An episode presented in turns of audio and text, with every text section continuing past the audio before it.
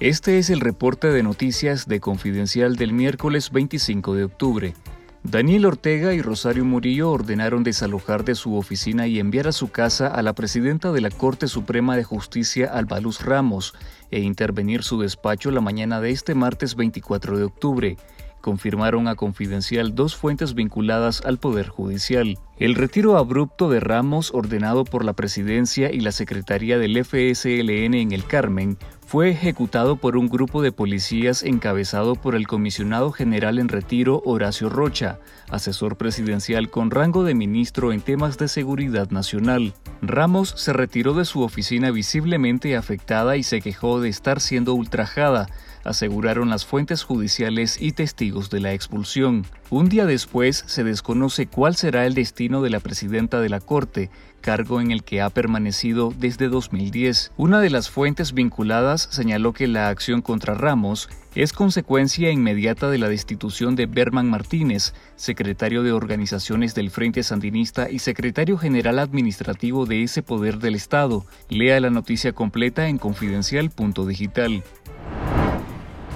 La migración de nicaragüenses hacia Estados Unidos y Costa Rica ha experimentado una notable disminución en los últimos meses debido a las políticas migratorias restrictivas que ambos países han implementado en 2023. Mientras 2022 fue considerado el año del éxodo nicaragüense por la salida de casi 330.000 ciudadanos, en la primera mitad de 2023 se ha registrado reducciones significativas en los flujos migratorios hacia los dos destinos históricos de la migración nicaragüense. Según cifras de la Oficina de Aduanas y Protección Fronteriza de Estados Unidos, en los primeros ocho meses de 2023 la llegada de nicaragüenses a ese país disminuyó en 62% en relación al mismo periodo del año anterior. En Costa Rica las estadísticas de la Dirección General de Migración y Extranjería muestran una disminución del 59% en el número de solicitudes de refugio por parte de nicaragüenses en comparación a las solicitudes recibidas entre enero y agosto del año anterior. Sin embargo, los cambios de leyes migratorias también han desencadenado la invisibilización de los flujos migratorios, ya que propician un aumento de la migración irregular, la cual no deja huella en las estadísticas oficiales de los gobiernos, afirman especialistas en migración.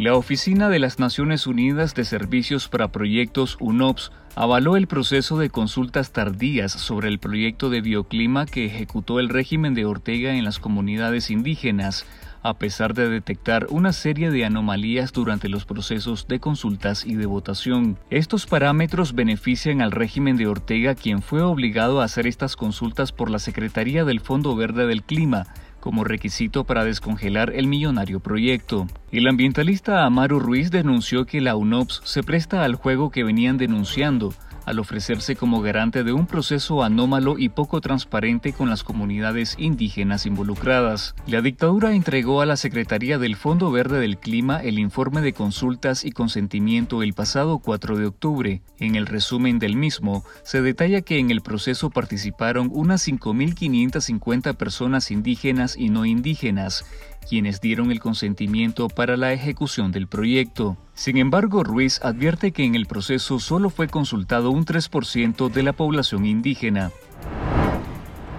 El diario La Prensa denunció la desaparición de su columnista Guillermo Miranda, directivo de las Fuerzas de Veteranos de Guerra de la Resistencia Nicaragüense. Según la prensa, Miranda no contesta su teléfono celular desde el pasado 19 de octubre y no envió su artículo de opinión para publicarlo este lunes como habitualmente lo hace informó ese medio cuyas instalaciones fueron confiscadas por la dictadura. La prensa reseña a Miranda como abogado y consultor, que publica un artículo de opinión semanal donde defiende la democracia y hace propuestas para mejorar el sistema político de Nicaragua. La dictadura de Ortega y Murillo mantienen a más de 130 presos políticos en Nicaragua, pese a la excarcelación y destierro de 222 presos políticos en febrero y 12 sacerdotes reos de conciencia en octubre. Más de 80 de estos presos políticos están en siete cárceles de distintos departamentos del país, según reportes del Mecanismo para el Reconocimiento de Personas Presas Políticas y el Monitoreo Azul y Blanco. Otros 60 permanecen bajo casa por cárcel o ciudad por cárcel de facto, obligados a firmar diaria, semanal o quincenalmente en delegaciones policiales asignadas, según diferentes reportes periodísticos. En Confidencial Digital te contamos todos los detalles.